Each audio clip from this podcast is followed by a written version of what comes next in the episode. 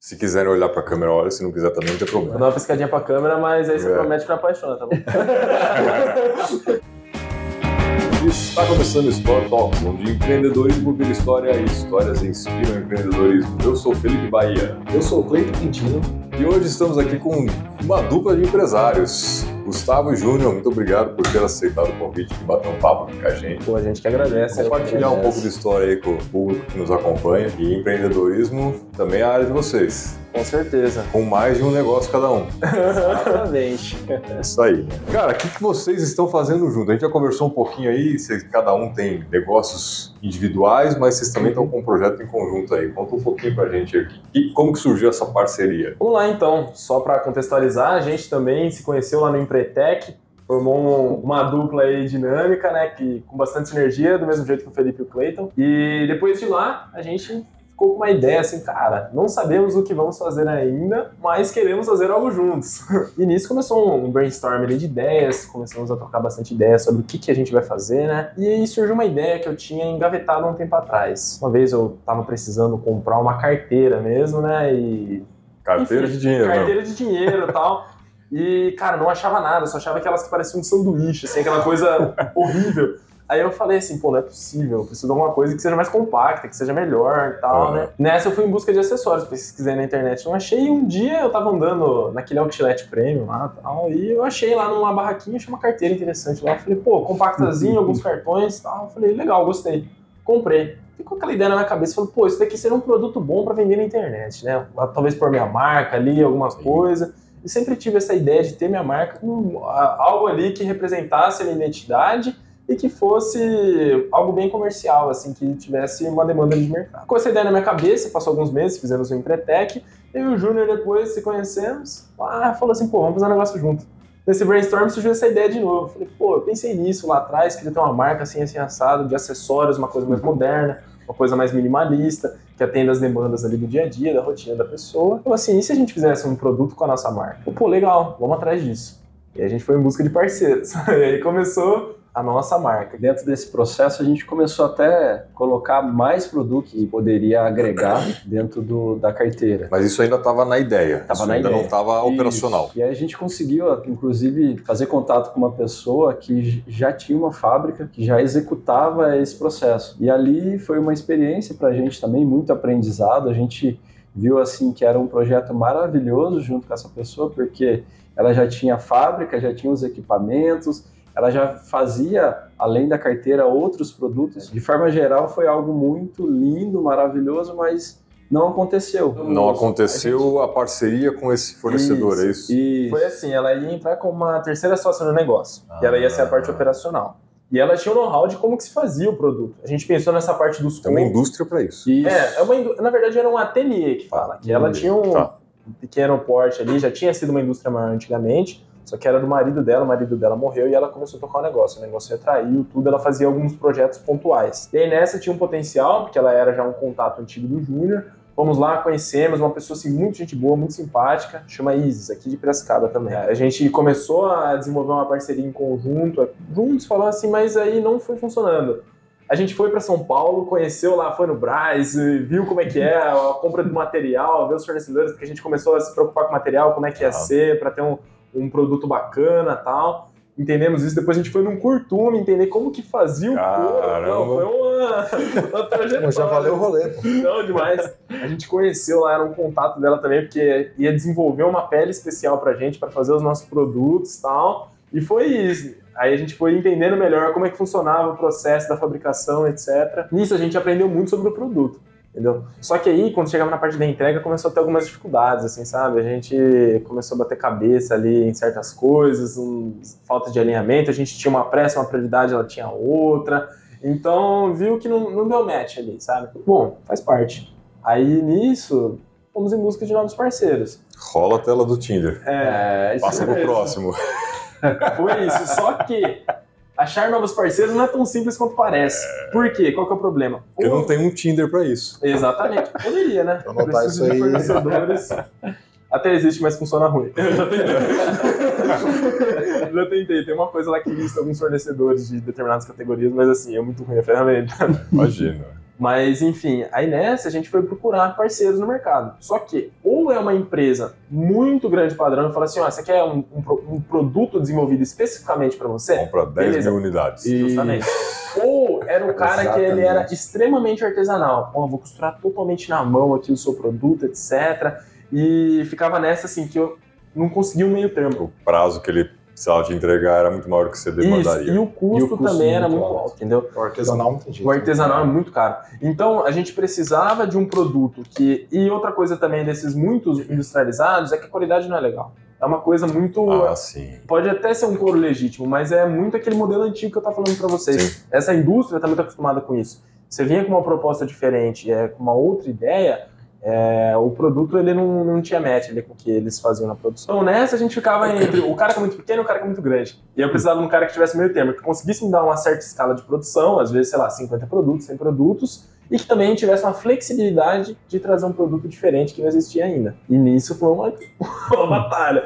Corremos atrás de muita gente, conversamos com muita gente, fizemos pilotos com algumas pessoas tal, e nunca dava certo, nunca dava certo. Até que, um pouco mais recente, a gente achou uma pessoa que fazia. Era um modelo pronto que ele tinha lá, que viu que encaixava com o que a gente buscava, e a gente mandou fazer uma remessa de carteiras. Que inclusive é essa daqui que eu vos apresento.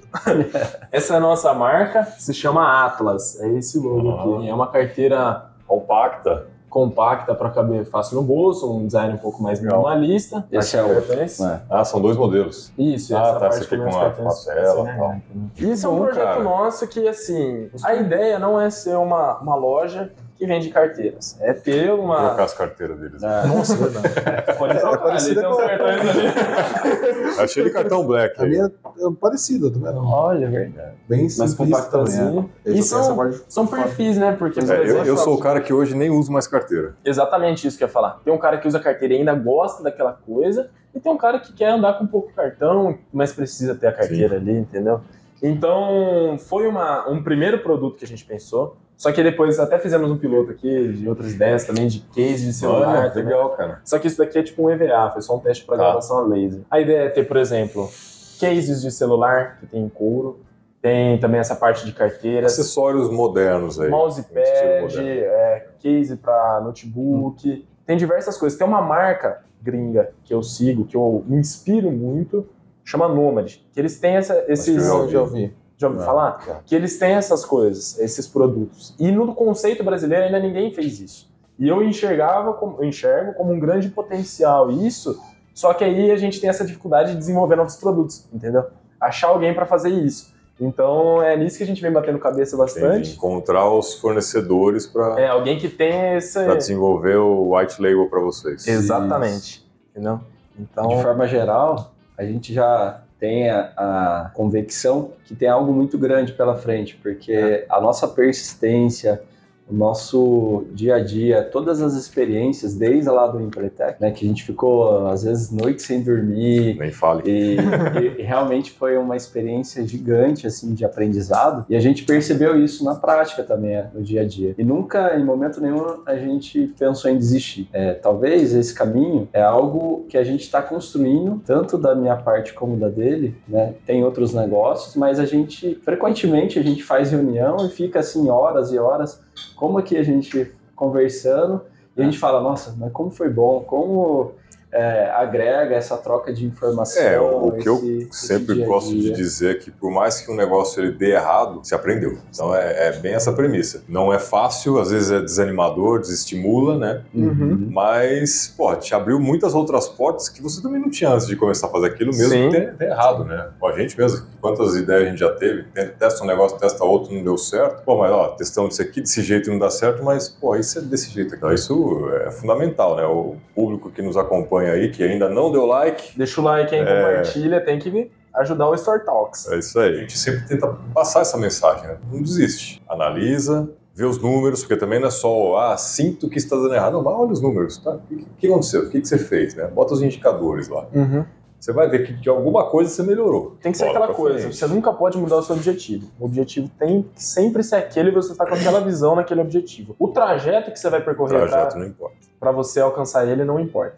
Entendeu? Você vai mudar de rota, às vezes vai ter um atalho que vai Sim. pegar no meio do caminho, às vezes vai ter alguma coisa que vai te enfiar no meio Te de um jogar monte de lá por meio do nada pra depois Sim. você voltar. Só que tenha uma certeza que tudo isso, se você for persistente e não desistir desse trajeto, lá na frente vai fazer você alcançar seu objetivo. Então, e, e aquele monte de caminho que teve um monte de obstáculos, às vezes ele vai te levar pra um atalho absurdo, entendeu? Você não sabe. É muito incerto, né? Você vai... O futuro é incerto, né? Ninguém tem bola de cristal, né? Então, Mas... é, tem vai. outro jeito, né? tem- Você tem um objetivo, persiga que, de alguma maneira.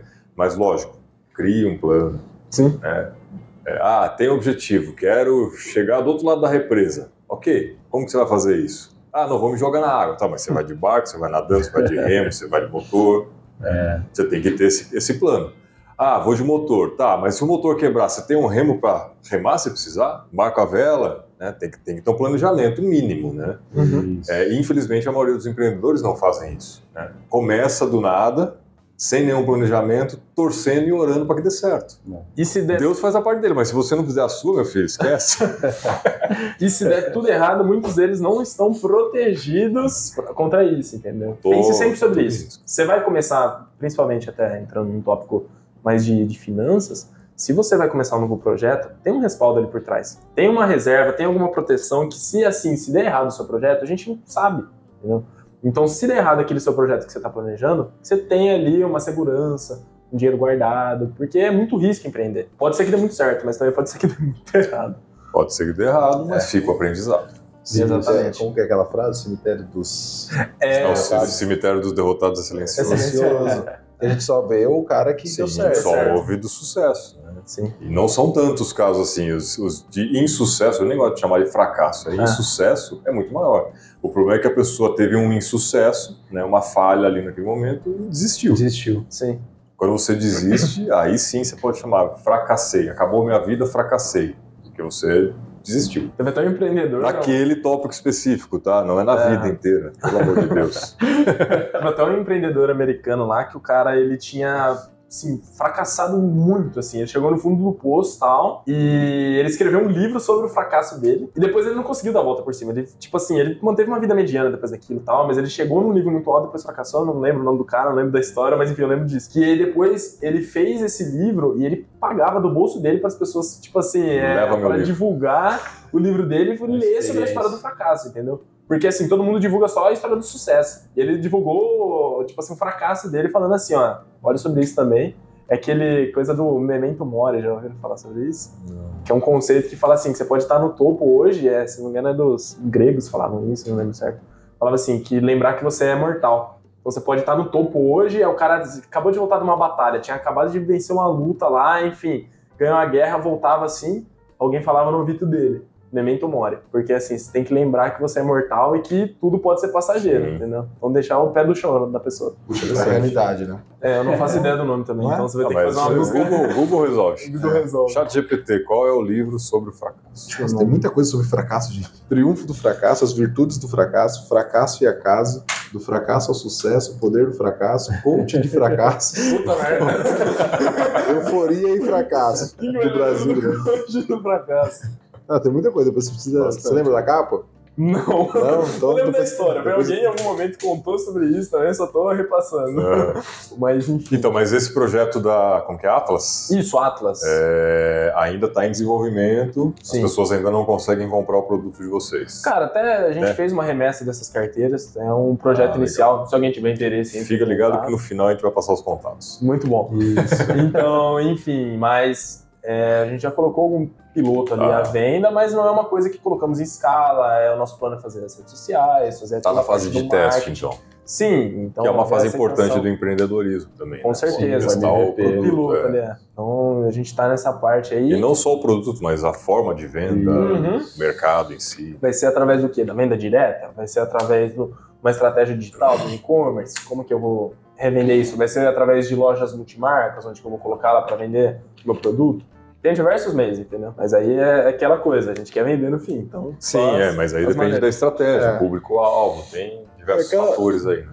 É que hoje a internet é aquela máxima, né? O custo Baixo. é muito baixo. Sim. Acho que é o caminho mais natural. assim. Para escalar, né? É, e até uma. Para sentir também. Né? É, então, é assim, tudo tem pontos positivos e negativos, né? A internet fala assim, ah, a internet o custo é baixo, mas para você ganhar espaço na internet, para quem não tem nada, é É difícil, difícil, é. é muito difícil. Não, mas ainda é Então você se do que- associar, mas você se associar com outras marcas, né, que a gente até comentou aqui Sim, sim. com, com o Cláudio, né? Você associa com marcas grandes, Hum. né, ou relevância. boas empresas, você bota lá sua carteira da Atlas numa loja de shopping, Sim. isso aí vai ter uma visibilidade maior com um público talvez mais direcionado. A internet, cara, pra você começar esse filtro do zero, ele é difícil. Ele ganha escala muito mais rápido depois. sim. Sim. Eu diria Desde que que você faça um trabalho bom, você mexe com isso também. né? É, eu tem que fazer um que é trabalho bem feito, né? é difícil você ganhar espaço ali naquele seu mercado inicialmente? Sim, com certeza. Mas hoje tem muitas estratégias que você consegue ser muito mais direcionado. Principalmente através de anúncios pagos, eu, eu diria, né? É que eu acho que o ponto da internet é a credibilidade. Pô, eu nunca Sim. vi essa marca. Vou comprar? Fui no shopping. Pô, tô vendo o produto aqui.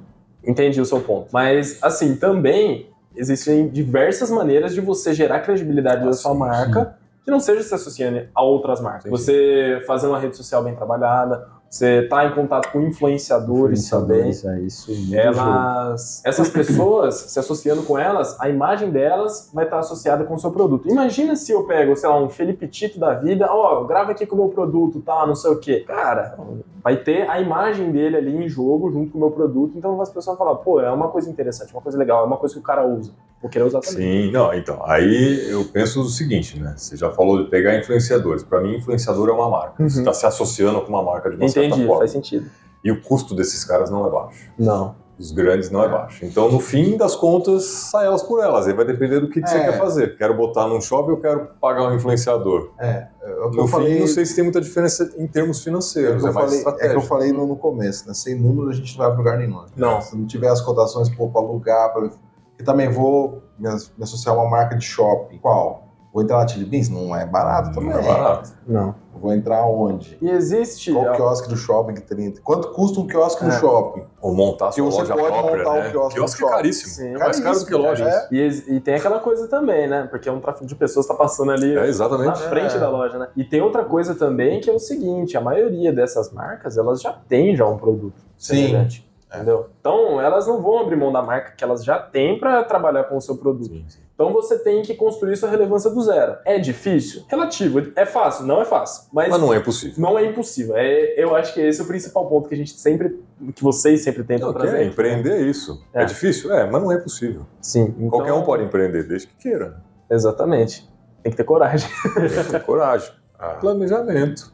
Mas você vê que planejamento não é o essencial, porque quantos Não. empreendedores começaram sem planejamento Não, se nenhum? você. Ó, 99%. é Ah. isso que eu ia falar. Mas, Não, mas pô, se a gente pegar o nosso programa, a gente conversar e falar assim, quem que teve um planejamento? O Gil da Empório dos Vinhos. Isso. O único que falou, eu fiz um planejamento antes de começar. A Fez esposa, um É. business plan. a né? esposa dele ficou maluca, inclusive. Esse cara só falava de número, e era tudo nos minutos. Eu falei, ele fez certo. É, verdade. Acho que ele foi o único que falou É, que na coisa que conversa, tem sim. Três anos, o cara tá assim, uma loja de vinhos fantástica É. no centro de Piracicaba. olha, bem específico, um produto novo, uma proposta Crescendo. diferente, crescendo. Mas assim, foi o único que a gente conversou que falou assim, não, eu realmente sentei e fiquei, porque ele estava empregado, CLT, ele sentou e rabiscou antes, porque foi o que você falou. Tava não, ainda Cal- tá. Calculei, É, é a esposa dele que tá esposa tocando, dele né? Mas a esposa dele estava empregada também na época, ela, Ela tava. ela pediu demissão e foi. Então tá com o respaldo dele empregado e ela tocando. Sim, fez É. algo planejado. É, né? na hora que cresceu até o ponto, aí ele pede e vai também. aí faz a migração. A maioria dos que passaram aqui foi uma situação. É, o meu caso também foi algo planejado. Eu sou Legal. engenheiro de mecatrônico, né? Somos. Trabalho isso, olha, O Gil também. O Gil de bacana. Empório de Vinhos, ele estudou comigo. Eu trabalhei 12 anos na, nessa área, em grandes multinacionais. E na época eu tive a minha primeira filha. E como eu viajava muito, o meu último emprego era responsável de 23 unidades no Brasil. No começo empresa foi de fertilizantes, de fertilizantes. A Iringer. No começo, pô, maravilhoso, tudo, mas veio a minha filha. Durante o ano, eu só ficava três meses de um ano ali na matriz que era em Paulínia. Então eu comecei a entender, falei, que eu não, não fazia mais sentido.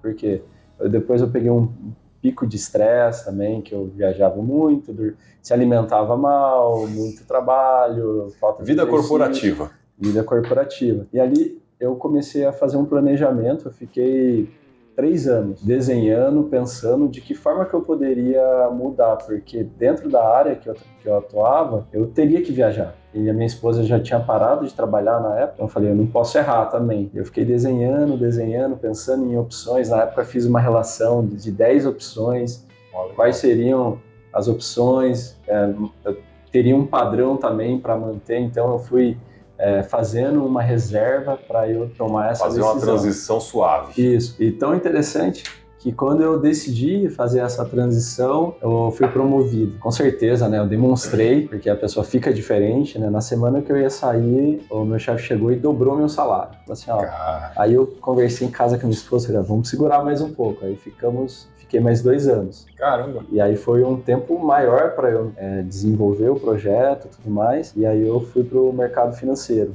né, de crédito para empresas. É, já tinha alguns amigos de infância que fazia isso, me deu todo o apoio e aí eu fui. Meteu E- a cara. Meteu a cara. Só que eu já estava estruturado, como o Gustavo falou, a questão financeira. Não estava inicialmente entrando a quantidade de recursos que eu Precisava para manter. precisava para manter quando mas eu estava no. CLT, mas eu tinha uma gordura. E eu comecei uma empresa pequenininha, começou a prosperar, prosperar, prosperar, e eu buscando investidores, eu consegui encontrar um sócio, e ele falou, ó, eu tenho interesse não de investir na sua empresa, né, de vocês, mas de montar uma empresa. Nasceu uma empresa realmente nessa área de crédito. E foi quando eu fiz um o Empretec, eu estava ne- nesse momento e justamente ali eu pude entender, ver a pandemia, a concentração de um negócio. Eu falei, pô, a gente não pode, como empreendedor, ter uma, uma cesta com um ovo só, porque na época eu lembro que foi bem turbu- turbulento, assim, muito atraso, os FDICs pararam de operar, eh, os bancos começaram a fazer prorrogação de título é, automático, então prorrogou para 30 dias, 90 dias. Então, assim, ali foi um momento de muito estresse, os, os- as empresas querendo crédito e o mercado segurando, colocando o pé no freio. Aham. Essa experiência que eu vivi, e junto com o Empretec, né, eu consegui ter a visão do propósito. Então, o empreendedor é muito importante ele ter o propósito. Qual que é o desejo dele daqui 10 anos, 20 anos, 30 É o anos? propósito, pessoal entender, é o propósito de vida, De tá? Não é o vida. propósito aqui que minha empresa vai fazer, não, é isso. é de vida. Você que é pra você. Tem que conciliar isso muito bem, É, porque Volta no episódio de metas lá que a gente gravou no final do ano, você vai entender. Isso, 10 anos, daqui 20 anos, para você chegar naquele objetivo, né, você precisa planejar, sair dessa sociedade, mesmo é, tendo algo muito consolidado. E aí eu comecei novamente, isso há um ano atrás, uma empresa pequenininha, só que capital próprio, e aí eu diversifiquei as empresas. Eu abri uma empresa na área de construção, em condomínio, né, de alto padrão. Eu fiz a aquisição com sócio na área de educação. Então, uma escola de programação neurolinguística, não sei Putz, se isso é legal. Já, é, já, já li vocês conhecem, chama EBPNL, Escola Brasileira escola eu de Programação. Neurolinguística. É uma escola que está há 24 anos no mercado, tempo. Já treinou, já capacitou mais de 214 mil alunos. Quando eu peguei esse pico de estresse eu comentei, foi onde me curou. Então, foi também uma questão de missão. Empreender cura. Essa é a primeira vez que eu ouço, cara. Esse, essa, Olha, Essa- rapaz. Não sou novidade, hein? de forma geral, essa decisão mudou completamente hoje. A gente estava até vindo e conversando. O quanto que a liberdade é importante. Eu consigo ter autonomia para trabalhar de forma home office, preciso resolver alguma coisa no escritório, vou para o escritório. Então, isso é mais saudável. E, e na época, eu ficava muito preso, assim, determinado de acordo com, com sócios, com querer crescer muito. Então, nem sempre o faturamento é o mais importante. Então, a mentalidade de lucro, é, depois que eu entendi esse jogo, mudou completamente. Porque menos, para mim, é muito mais. Não só financeiramente, mas ter momentos com qualidade com a minha família, ter liberdade para realmente fazer uma reunião até com outros negócios, né? poder passar na parte de construção lá um horário XYZ. Então, tudo isso automaticamente Te deu autonomia da sua vida. na né? minha vida, isso. E, e as coisas vão acontecendo. Conforme você entende como que funciona por trás do jogo, você começa a ver realmente é, o quanto pode potencializar.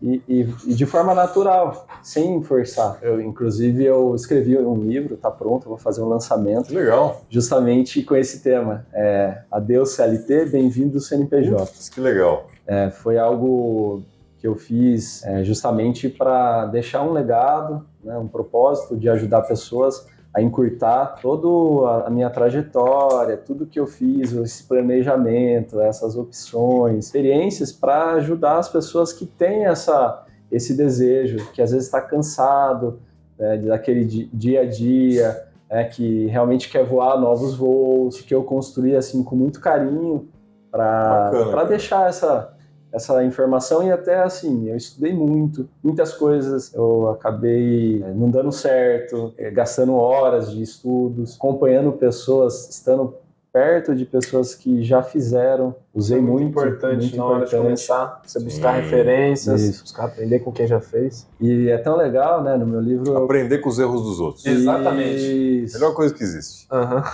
E é interessante, no livro eu, eu, eu contei essa parte também, que eu, com 9 anos de idade, meus pais são paranaenses. Eu nasci em Campinas. Né? 9 anos de idade eu vendi sorvete na rua lá no Paraná. A gente morou 5 anos lá, nasci aqui, a gente voltou. E sem saber, eu já, já estava empreendendo. Então ali, os amigos do meu pai até falavam, ah, como que você deixa seu filho, né, com esse carrinho, esse peso, com dinheiro, né? As pessoas é perigoso, né? E de forma geral ali eu estava relacionando com as pessoas, eu estava desenvolvendo. fazendo o controle, se desenvolvendo. E uma coisa que eu aprendi é a humildade, sabe? De da gente sempre é, ter o pé no chão e não ver interesse nas coisas.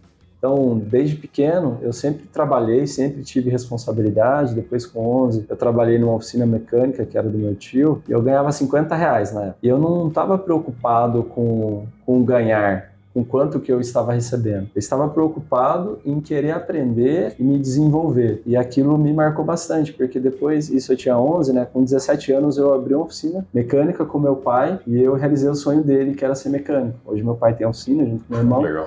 E eu que Você que incentivou isso. incentivei, E que eu investiu no propo- negócio. isso, proporcionei esse conhecimento. Então eu vejo a importância né, da gente ver propósito, realmente saber que quando a gente está trabalhando, mesmo que seja de CLT, mesmo que seja algo, por mais simples que seja, faça o melhor pos- possível aquilo, né? porque é, você vai estar se desenvolvendo e aprendendo para lá na frente você encaixar toda a, a- aquelas passagens, aquelas áreas. Eu depois eu comecei a entender por que, que eu trabalhei né, em multinacionais, por que, que eu recebi consultorias lá do Japão, né, quando eu trabalhei na GE, eu recebi consultorias da Shinjutsu e ali eu pude aprender muito sobre Lean, produção puxada, todo parte de planejamento, isso, desenvolvimento de ferramentas. Então eu comecei a entender por que, que eu viajei muito também para conhecer culturas diferentes. Legal. E tudo isso para potencializar você conseguir contribuir para algo melhor. E aí veio o Empretec para eu ver assim, pô, as competências, né? Eu fiz muito curso. Uma vez uma pessoa perguntou por que, que você faz tanto cursos, né? E aí depois. Eu não tenho mais nada pra fazer na vida. É. Vou fazer mais um curso. Se divertir. E aí depois, quando surgiu essa oportunidade da escola, foi justamente um dia que eu decidi tomar a decisão de fazer um curso. E eu falei para esse meu sócio, né, que é braço direito do fundador da BPNL, eu falei para ele, ó, tomei decisão, eu tava em São Paulo, em online, eu falei, eu vou montar um curso, eu tô, indo atrás de buscar um lugar, porque é a primeira coisa, vou queimar as pontes, né, que tem uma estratégia que depois que você faz isso, aí tem que acontecer. Aí ele falou, para, para, para, isso é o mais fácil, não faz isso, eu tenho algo para conversar com você. E ali foi algo que surgiu essa oportunidade da escola. E a escola é algo mais relacionado à parte de missão, porém, é, ao mesmo tempo, é algo que eu quero me desenvolver. Eu quero cada vez mais me comunicar melhor, é, eu quero criar curso, desenvolver né, como pessoa, como pai, como empreendedor, porque também quando você começa a entender dinheiro, negócios, são consequências, né? Porque nesse mundo a gente não vai levar nada. Então, quando você começa a entender isso e colocar isso, fazer com, é, congruência, né, com o que você vive, a forma que você faz, muda o jogo. Consequentemente, as coisas vão acontecendo. Então, de forma geral, é, é Legal, é isso cara. aí, minha experiência. experiência. Porra, show de bola. No Empretec a gente não acaba dividindo em grupo, a gente não fica próximo de todos, É. né? Por isso que é importante esses reencontros, essa troca de ideia, porque a gente conhece- começa a conhecer mais a fundo todo mundo que participou ali. Pô, eu tenho minha independência de tempo hoje, né? Não preciso mais me preocupar em sair correndo e tomei minha decisão de, ok, empre- estou empreendendo, tenho meus negócios, hoje eu posso administrar meu tempo como eu gostaria. Mas isso tem uma questão que eu vejo sim também é muito do financeiro. Você já está seguro financeiramente. Uhum. para poder fazer isso. Se não tivesse, eu duvido que você talvez pensasse desse jeito. Como coloca isso na cabeça de um empreendedor que está começando? Você consegue enxergar isso? Estou falando para você. Tá. né? Pa- Passa pro pessoal. Pô, ó, no começo não foi assim, gente. Hoje é assim. Quando você toma a decisão de empreender, na verdade você tem que ter a mentalidade um pouco mais do que você faz no CLT. Então eu já Pô, trabalhei. muito, às vezes é muito mais. Foi bem. Foi muito sucinto aí. É bem modesto. Trabalhei assim 17, 19 horas por dia. E lembro assim de chegar a ponto de você estar exausto, sabe? E é importante isso que a gente falou agora há pouco, a persistência, saber qual que é o, a- o caminho, o foco aonde você quer chegar. Então, para tudo isso, é, precisa ter um bom plano de negócio, um bom planejamento e ter direcionado onde você quer chegar, qual que é o caminho que você vai fazer, porque senão é muito fácil de você perder o foco, porque no, no meio do percurso vão acontecer assim N coisas. Eu lembro assim no início da, da minha trajetória na área do empreendedorismo, eu ia visitar uma empresa para fazer uma, uma operação financeira. Chegava lá, os, os empresários falavam assim: Não, ó, meu negócio é muito bom. Você não, não tem interesse de ser um dos sócios? Investir no negócio. de investir no negócio. Muitas vezes é, tive que perder, ficar pensando, falar para ele, ó, não, eu vou pensar assim, me manda os números. O segredo é algo muito importante, a pessoa ter foco. A pessoa saber o que quer chegar. Não quer abraçar o mundo, né? Isso, isso é muito importante, porque vai, vai acontecer. Isso é natural, assim. O que, que você faz? Eu tenho um negócio bom para você.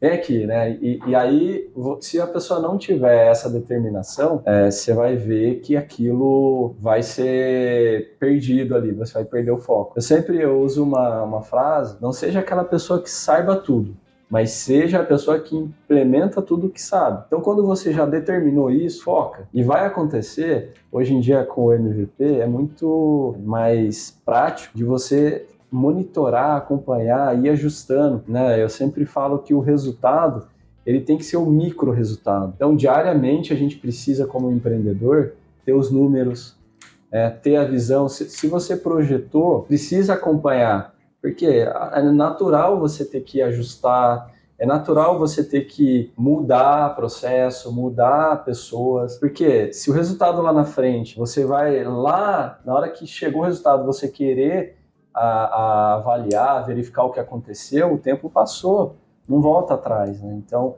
é, é, essa parte da gestão e ter mentalidade de lucro, o empreendedor precisa ter na veia isso, na minha opinião.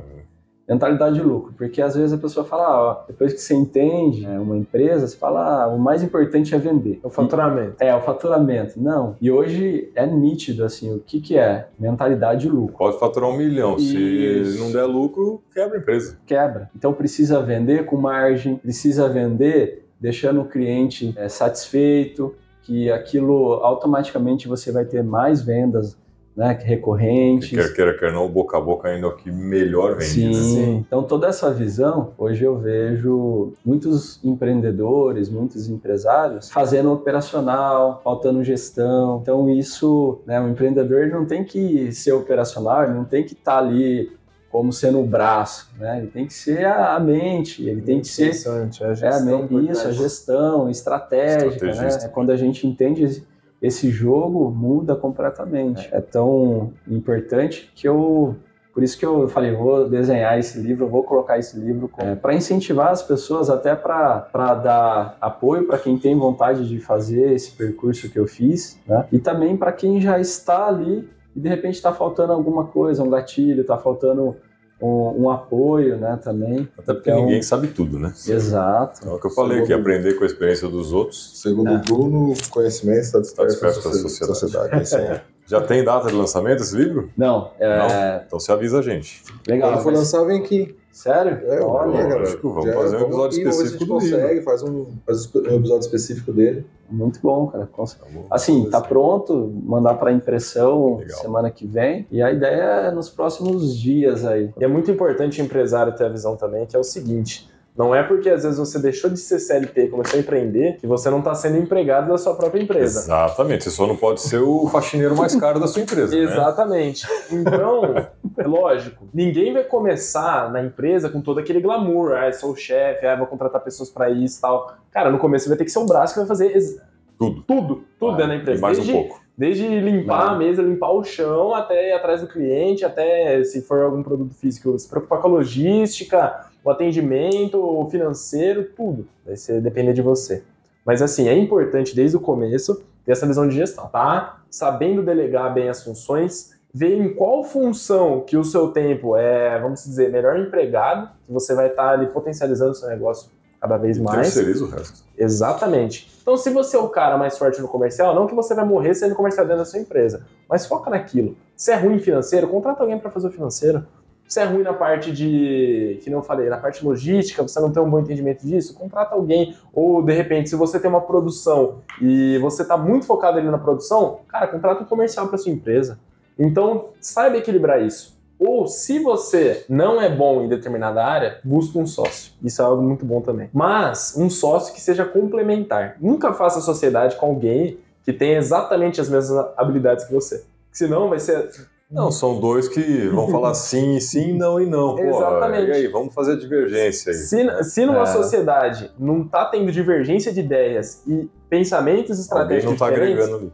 alguém não está agregando ali. Então é muito bom ter alinhado isso também. Quem está pensando em fazer uma sociedade, seja muito criterioso em quem você escolhe como sócio. E esteja com pessoas complementares, entendeu? Que some energia ali com você, não que esteja direcionando para o mesmo lado. Só uma analogia é igual casamento, tá, gente? Quando você vai escolher um- a sua esposa, você não casa com a primeira, você conversa, você alinha muita coisa antes. Se você casar metendo louco, a chance de dar errado É Mesma grande.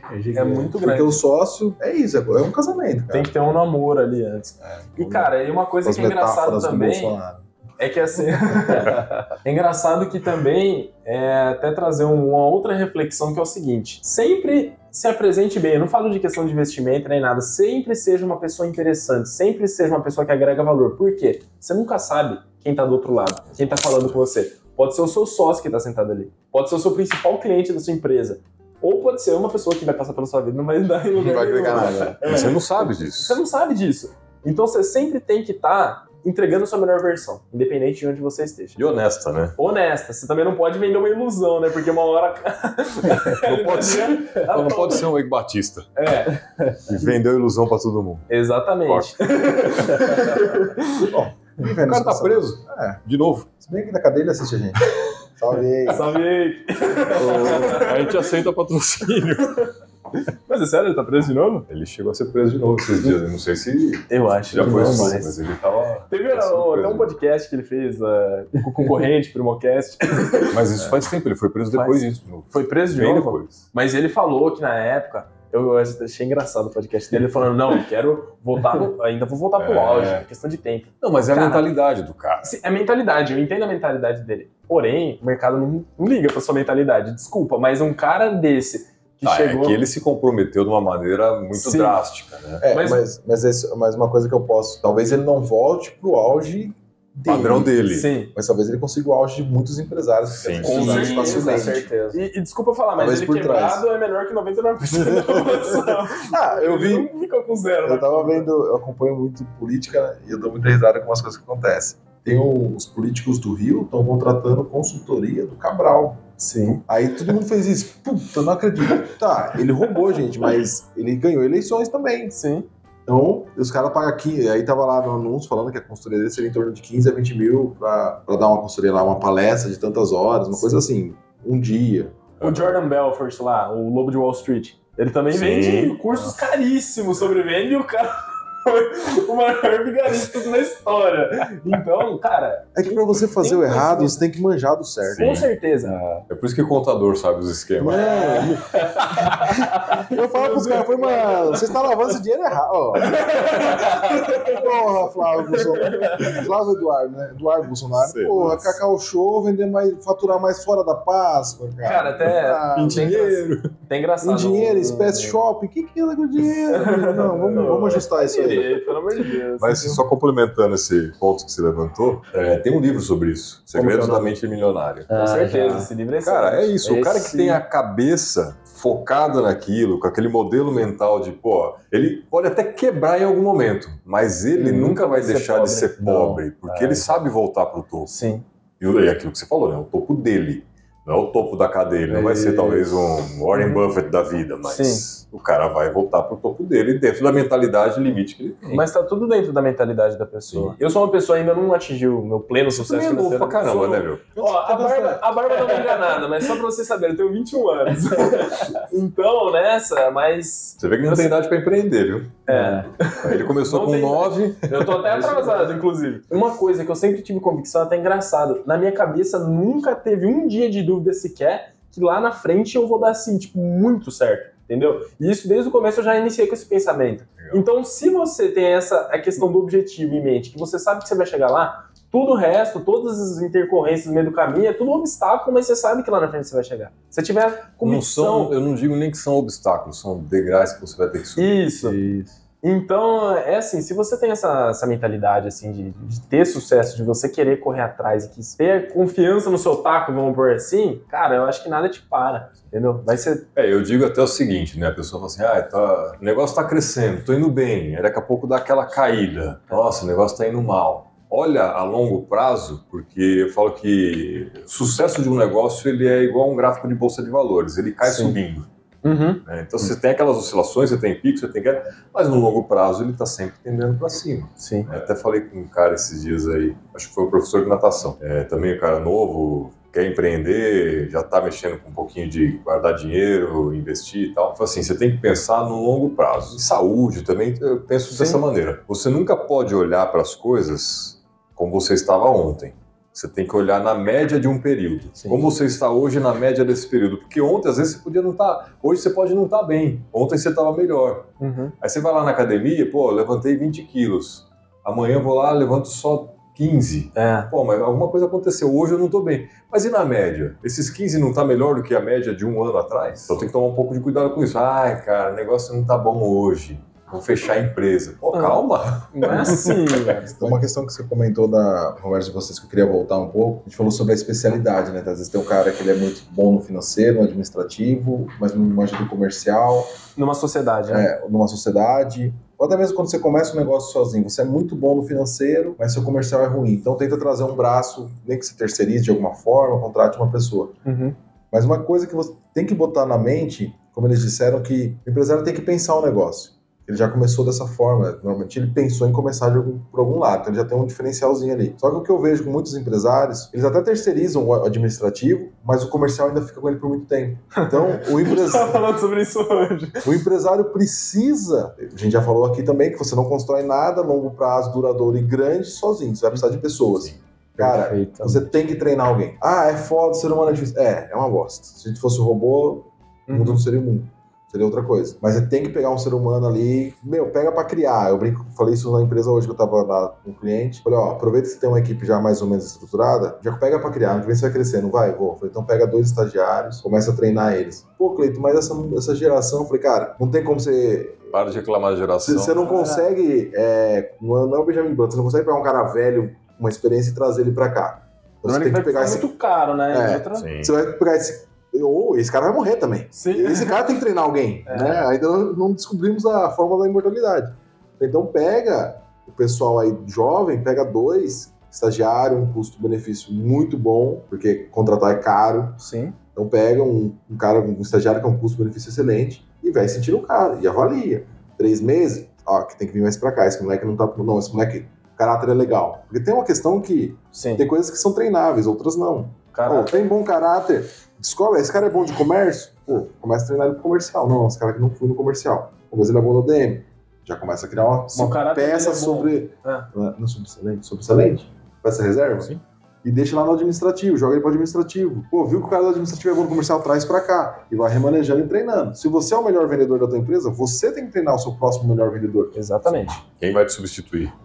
Porque senão. Senão também você não cresce, né? Você sempre tem que estar com esse pensamento. Quem que vai te substituir naquela função? E você tem que estar treinando muito bem aquela Ah. pessoa. E se você é o melhor comercial, você vai montar seu departamento comercial. Sim.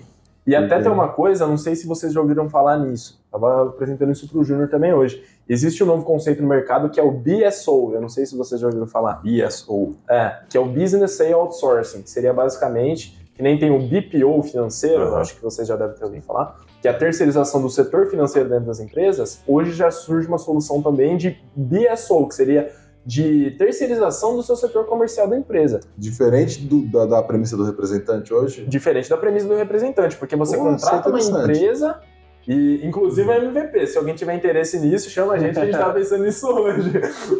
Se você contrata uma empresa que tem ali vendedores profissionais, porque pense o seguinte: às vezes eu sou uma empresa vendo projeto, sei lá, de engenharia. E eu vendo ali, lógico que isso é uma venda um pouco mais consultiva e precisa de um conhecimento técnico. Mas vamos pensar em algo mais simplificado, ou até nesse caso que tem um treinamento técnico ali daquele vendedor. Eu, comercia, eu vendo ali, converso com cliente, 20 clientes no mês para vender projetos. É uma coisa ali que não tem uma demanda de um, de um, de um vendedor ali o tempo inteiro, constante ali dentro daquela empresa. E às vezes aquele vendedor ele não vai querer ficar só lá dentro porque a comissão de um projeto ou outro não vai pagar ele.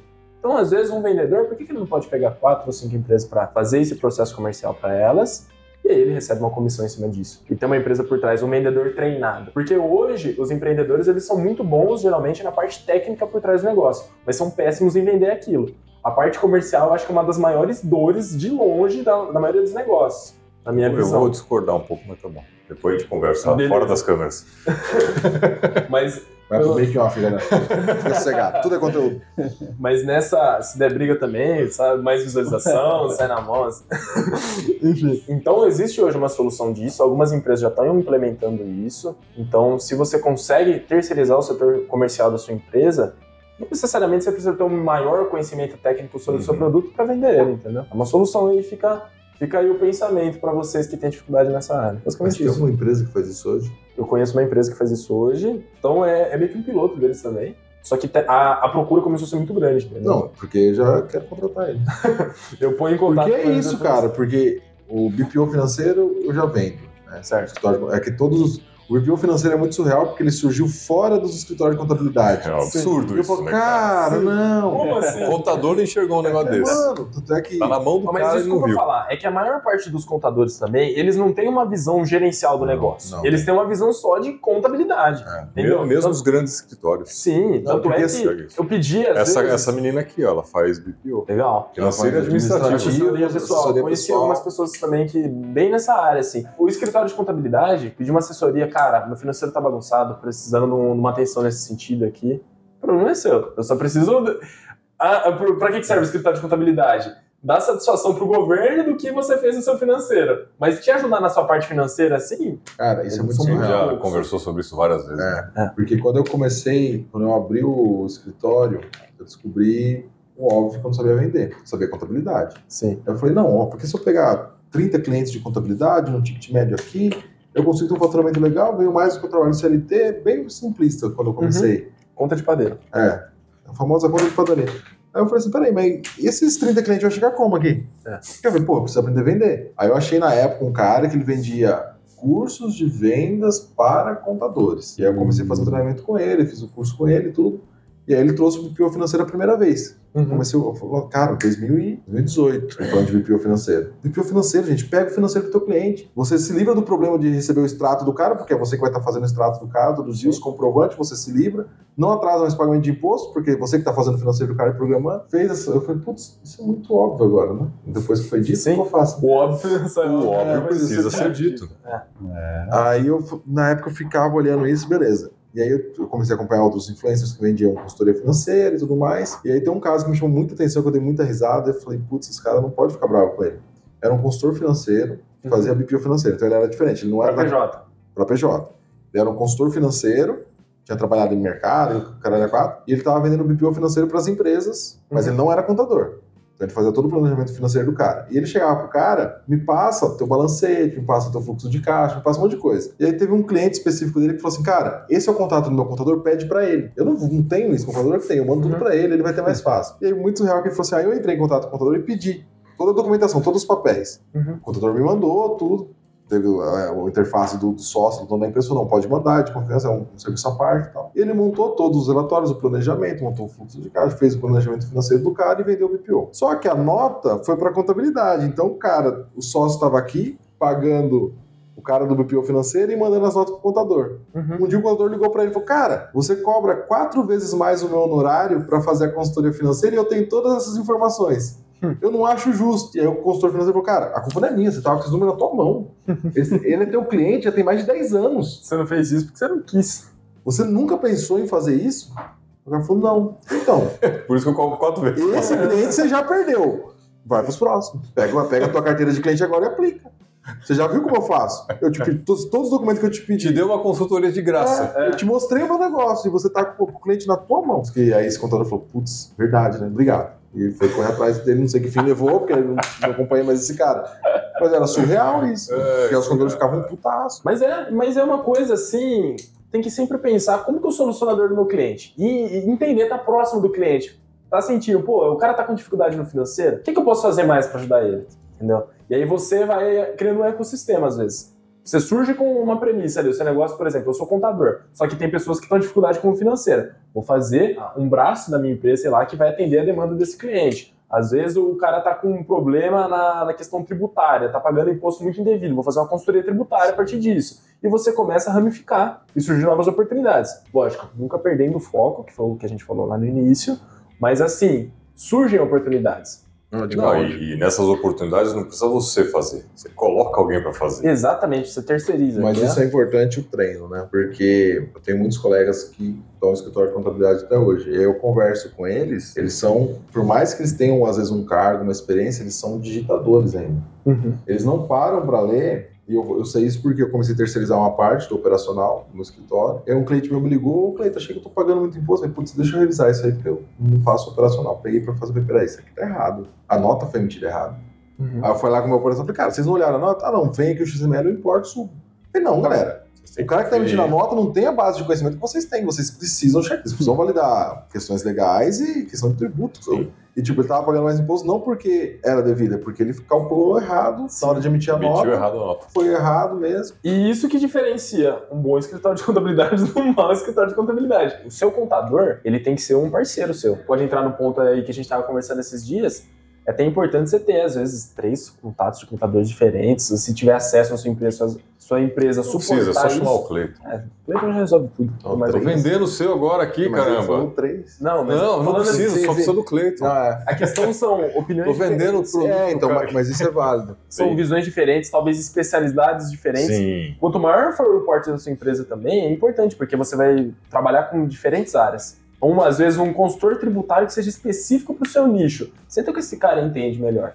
É, como é que funciona. esse é um ponto, assim, eu converso com alguns contadores que. Mas a, a- a classe ela é um pouco desunida, sabe? Ela é bem Sim, fechadona. sim, Então, tipo assim, se eu chego pra um cara hoje no escritório de contab- contabilidade e falo, viu, é, eu tô começando no escritório, a porta já começou. bate. Tchau. Não rola uma troca de ideia. O contador, o contador ele tem, não todos, claro, mas a maioria que eu vejo nos grupos que eu participo, eu acho que eu participo de uns 70 grupos de contabilidade aqui, hoje eu já não, antes eu acompanhava muito. E a discussão é, tipo, guerra em honorário, querendo tabelar preço. Uma galera que pensa que isso vai funcionar. Sim. Eu não acho justo o cara cobrar um preço e eu cobro outro. Ele rouba meu cliente. Ah, Eles não entenderam nada de negócio. Não. Não, Mas- mas não mas- é treinado pra isso Mas também. por quê também?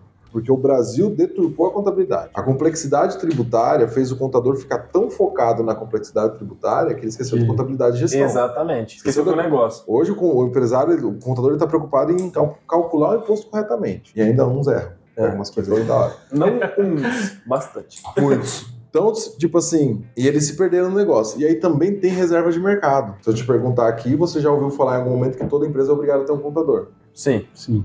Não é. A empresa do Simples? É. Por- é. O código, porque assim, ó. Eu não sabia disso. Descobri É a nesse MEI- instante. A MEI, né, que não precisa. A MEI não, A MEI mas não é porque precisa. assim, ó, vamos lá. Sim, Vocês tá bom. porque assim, ó, o que, que eu vou dizer pra vocês é o seguinte, e aí talvez os contadores não entenderam o meu raciocínio, eu vou explicar. Arrumou. Já O foi código- cancelado pelos O contadores. Código De Civil novo, fala que toda empresa, todo negócio tem que ter contabilidade. Só que o que eu falo é o seguinte... contabilidade não é o contador, ou é a Não, contabilidade. não, mas a contabilidade sim. Fala que tem que ter contabilidade e precisa ter um contador assinando esse balanço. Tá. Ok, isso é muito bonito na teoria, mas o que eu falo é, sem uma cobrança, sem uma punição, sem uma fiscalização, isso não serve de nada. Vou pôr 50% para ser bem conservador. 50% dos escritórios não fazem contabilidade. Eles geram o PGDAS e calculam a folha de pagamento e mandam para o cara pagar. A lei diz que tem que ter contabilidade, só que ela não fiscaliza. Vocês acham que todos os botecos de esquina têm contabilidade? É óbvio que não, mas eles Você pagam acha- contador. Você acha que todos os botecos de esquina têm um CNPJ? Exato. Então, assim, na prática, se você, se você aprender a gerar o PGDAS numa empresa do Simples, que é uma coisa que você digitar no Google, como gerar PGDAS, vai estar explicando tem uns pormenores, tem uma análise, beleza, você vai cometer cagada, mas você vai economizar dinheiro em contabilidade. Você vai gerar o, o PGDAS ali, pagar o teu imposto em dia. Ninguém fiscaliza isso. Então, é uma lei morta. O Brasil tem muito leis que não pegam. Ah, uma multinacional raiz e não precisa, tem que ter. Por quê? Porque tem auditoria, porque o governo fica muito em cima, porque ela é lucro real. Se ela paga uma multa, ela paga menos imposto quando ela tem prejuízo. O governo fica em cima fiscalizando. Mas a grande maioria dos empresários das empresas do Brasil são simples nacional. Ninguém fiscaliza simples nacional. O simples nacional vai de 82 2, 81 mil e um, centavo até 3 milhões e 800. A grande massa tá na meiuca ali. Você não tem a maioria das empresas do Simples nos 3 milhões e 800, tem a maioria... Sim, talvez uma centena de milhares ali. É. Sim. E a maior parte dessas empresas hoje também tem muito Eles, mais... É sonegação de imposto, etc. Desorganização total. Às vezes Desorganização até por total. Desorganização, pessoal. Aí, eu, por, exemplo, uma vez um, um cara ligou pra mim e falou assim: Cleiton, preciso trocar de contabilidade. Quando o cara me procura pra trocar de contabilidade, eu falo, por quê? Aí a premissa dele falou assim: ah, eu acho que eu pago muito pro meu contador. Falei, tá, se esse cara acha que o contador custa caro, ele não usa contabilidade. Ele não usa nada. E o contador não faz contabilidade. Eu falei, tá, você quer trocar de contador? Beleza. Quanto você paga hoje? Ele falou, pago 500 reais de contabilidade. Ele paga caro. Eu falei, tá. E aí eu falei, me manda teu faturamento. Aí o cara faturava uma média de de 20 a 30 mil por mês. Pagava 500 reais de contabilidade, era caro. Falei, se tua empresa fatura 30 e 500 reais tá te quebrando, Você tá com algum outro problema. tem algum outro problema. Não, Gaitão, pô, não sei o quê, papapá. Eu falei, cara, fica com esse cara, esse preço tá muito bom. Eu não vou pôr preço no serviço dos outros, não sei o que ele faz, não sei a qualidade que ele entrega, não sei o que ele... E às vezes é um bom serviço, ele é um cara que tá começando e faz certo. Não sei. Não tem como pôr serviço no, preço no serviço dos outros. Mas esse preço tá muito bom, continua com ele. Não, mas eu tive um problema aqui e tal, quero trocar. Falei, cara, não dá pra fazer contabilidade pra você por 500 reais. Você quer, você falou que quer trocar e você quer economizar, não vai fluir. Aí fomos conversando, conversando, falei, tá, me fala uma coisa. O que, que você faz com os, com os relatórios contábeis? Deixa eu entender como você usa a contabilidade. Teu balanço, tua DRE, teu fluxo de, caixa, como que você usa isso no teu dia a dia? Aí a, a resposta dele foi, o que, que é isso? E a resposta de 99% vai ser. Aí eu falei assim, peraí, como assim, o que é isso? Então você não tem contabilidade. Você não usa contabilidade. Falou, não, é, então, ele me manda o DAS e faz lá o Prolabore que eu tiro de um salário mínimo. Ah, você não tem contabilidade. Você paga uma assessoria administrativa. É isso que você quer? É, eu falei, beleza, aí eu entro. Fiz um contrato com ele com uma assessoria administrativa. Gera o PGDAS dele, gera a folha e só. Pronto. Falei, você não vai nunca me pedir um balanço, você nunca vai me pedir uma DRE. Se um dia você for pegar crédito em banco e ele pedir balanço, eu não tenho, Nossa. Vamos estar claro. Aí eu coloquei no contrato. Faço assessoria administrativa. Não gero balanço, não gero DRE. E não, não gero balanço, não tem balanço assinado, não precisa do contador. Gerar PGDAS não precisa de contador. Sim. E 90% dos empresários pequenos, eles só geram PGDAS. Exatamente. Mas todo mundo tem um contador. E o contador fica mal acostumado, porque é uma reserva de mercado. Aham. E você que é contador e quer se destacar, foca nisso. Foca em entregar mais para o seu cliente do que ele está buscando, porque o empresário ele precisa disso. Ele precisa dessas métricas, ele precisa analisar de um relatório, ele precisa de uma ajuda ali de Olha, visualizar melhor o Vou falar negócio dele. você que precisar é uma coisa, fazer é outra. Sim. E aí, por isso que nós aqui da Store É. estamos aqui para ajudar você que quer empreender melhor. A gente tem um programa aqui de desenvolvimento de empreendedorismo para quem quer começar, para quem já tem um negócio e entender isso que a gente está falando aqui. Uhum. Que é, é- é complexo? É chato pra cacete. Não é. Para nós que já vivemos esse mundo, Sim. é muito natural. Né? Mas para o cara que está começando agora, ou começou a empresa sem falar de, desses De assuntos, negócio? e aí Pode estar Senta falando lá, né? grego aqui, é, não tá eu, eu mesmo, no começo, pô, sentava lá com o meu contador, ele falava uns negócios assim, tá, o que, que é isso? Aí dava três meses e eu voltava lá fazendo a mesma pergunta. É. Porque eram coisas muito fora do normal para o nosso dia a dia. Pô, eu sou engenheiro, engenheiro. Ele é contador, beleza? Ele estudou isso. Ele tem que saber. Espero. Engano bem, engano bem. Né? Mas entre em contato com a gente que a gente tem esse programa para te ajudar, né? Essa consultoria, tem um programa de treinamento Inclusive, para entender a sua empresa, o seu negócio. veio na minha cabeça que depois eu vou falar uma ideia que surgiu aqui de, de produto. Mas fala aí, qual, qual que é os próximos passos aí da Atlas? Pô, a gente estava até falando, a gente fez uma reunião antes de vir para cá, faz um tempinho que a gente não falava sobre isso, porque é, vai até entrar no assunto do que eu ando fazendo na minha vida ultimamente. Porque assim, cara, ele fez uma transição de carreira recente. Eu também fiz transições de carreira recente. Então, às vezes, um projeto que estava ali, ainda no papel, surgindo a ideia, tudo, fica um pouco de lado para isso. Porque você também tem que pensar nas suas contas, tem que pensar no que você vai estar ali no seu dia a dia. Então, é assim, você tem o seu sonho de empreender, não deixa ele morrer. Mas nem sempre vai ser o melhor momento de começar agora. Então, isso é uma ideia nossa que está saindo do papel, tem um produto pronto, é um MVP, e a gente está com essa energia para, por exemplo, fazer até vendas diretas a gente. Ah, oferece aqui, o que, que você acha disso? Para ir testando, ver um feedback ali de mercado. Nossa ideia, é claro, fazer uma, uma parte ali muito focada no digital, através da internet, o e-commerce, vender a nossa marca através disso, buscar novos parceiros para desenvolver esse produto. Inclusive, essa marca que eu falei, gringa, que, que eu me inspirei Aham. para fazer o produto, eu consegui descobrir quem é o fornecedor deles na China que faz o produto para eles. Fui pesquisar a viabilidade de trazer esse produto para o Brasil com a nossa marca, porém é um volume muito grande, é um custo que não fecha a conta. Então, para o cara que está nos Estados Unidos, que vende em dólar e compra em dólar, é lindo, maravilhoso. Para o cara aqui no Brasil, que compra em dólar e vende em real, não rola. 60% Então- de imposto ainda. É, é tipo assim, é absurdo, sabe? Mas a ideia agora, então, da Atlas é dar uma acelerada no projeto. Com certeza. E isso ficou um pouquinho congelado ali, uns dois meses, eu diria, né? Dois Desde. meses. Tranquilo, dois meses é muito. Exatamente. Mas agora é, é renovar a energia nisso, sabe? E Até por uma falta de tempo que a gente não estava conseguindo ver isso, mas agora vai ser o, o nosso foco pegar e destrinchar esse negócio, sabe? Que nem eu falei, começando vendendo mais direto. E não tenha medo de fazer isso, você que está empreendendo. Cara, testa, faça acontecer com, as ferramentas que você tem hoje, com o que você tem disponível ao seu redor. É, até assim, explicando pessoal o que que é o MVP, é o mínimo produto viável. Assim, pô, eu tenho isso aqui, quero fazer isso. Vou dar um jeito. Serve para serviço, serve para produto. É isso. Sai vendendo não é- boca a boca, enfim. Não é um produto físico necessariamente, mas é botar para testar. Alguém Sim. comprou? Pô, peraí, se alguém comprou, tá validado, pelo menos tem, tem alguma coisa aqui. Isso. E aí vai aprimorando aos poucos. Busque né? mais opiniões também, não, Sim. não valide por uma opinião. Não valida, sabe aquela pessoa assim Não, é que o primeiro já fala assim, pô, É. alguém comprou, então existe espaço. Sim, Pode ter mais, pode ser que seja uma merda, mas pode ser que tenha mais um monte de maluco querendo comprar aquela merda. né?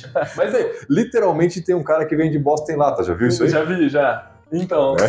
tem mercado pra tudo. Mas não seja aquele cara também que se acha bonito porque a mãe e a avó falam Ah, que é não, não, bonito. não. Tem que ser alguém fora do seu círculo. Exatamente isso. Isso. que eu ia falar. Faça um MVP quando você for testar o seu produto, que ele não esteja sendo vendido para Sim, pessoas que pessoas são do seu círculo. desconhecidas. Porque assim, a pessoa que gosta de você, ela vai comprar pra te ajudar. Ela vai falar, não, olha que bonitinho, olha que legal, ele tá fazendo esse esforço aqui, vou comprar pra ajudar. E é a pessoa Mas- que vai comprar uma vez só. né? Exatamente. Não necessariamente vai ser a pessoa que vai ter o fit com o seu produto. E às vezes eh, você tem um produto, só que ele é caro. Aí você fala assim, cara, nem vou oferecer para as pessoas que estão aqui ao meu redor, porque, pô, elas vão achar estranho, falar, pô, nossa, oferecendo isso, não. Às vezes elas não são as pessoas que são foco no seu nicho ali de mercado.